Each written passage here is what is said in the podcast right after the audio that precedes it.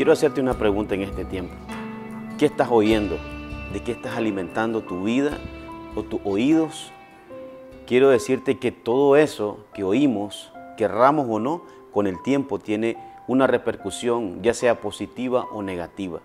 La palabra de Dios nos enseña en Romanos capítulo 10, versículo 17. Así que la fe es por el oír y el oír por la palabra de Dios. Ahora fijémonos bien, si la palabra de Dios nos dice que la fe viene por el oír, nos está enseñando que todas las cosas que hemos escuchado, querramos o no, han tenido un efecto positivo o negativo en nuestra vida. Por eso te preguntaba qué es lo que estás oyendo, porque según lo que estemos oyendo es lo que está alimentando nuestro ser. Y yo quiero enseñarte a través de la palabra que es importante lo que usted y yo oímos en este tiempo.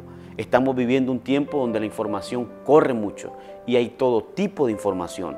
Por eso es importante que usted y yo filtremos cada una de esa información, porque mucha de esa información es mentira, mucha de esa información puede ser verdad, pero también, a como Pablo enseña, que mucho de eso quizás, aunque tenga una información, no significa que nos va a edificar.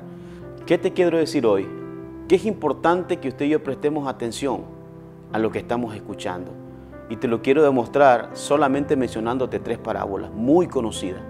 Conocemos la parábola del sembrador y nos enseña que es la palabra que es sembrada en diferentes tipos de tierra. Y esa palabra, dependiendo de la tierra, dará un fruto. La segunda es la parábola de la semilla que crece en secreto. Y dice que el hombre la siembra y ella crece sin que él sepa cómo. Hay palabras que fueron proferidas en nuestra vida en un pasado y han estado en tu corazón y en mi corazón y han tenido un efecto, muchas veces positivo y muchas veces negativo. Por eso yo te digo, debemos de filtrar lo que estamos oyendo.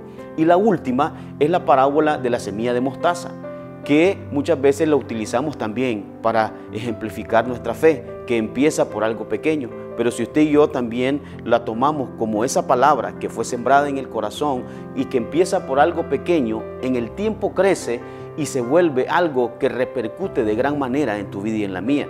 Pongamos atención a lo que Dios está hablando, pongamos atención a lo que Dios quiere hacer para nuestra vida.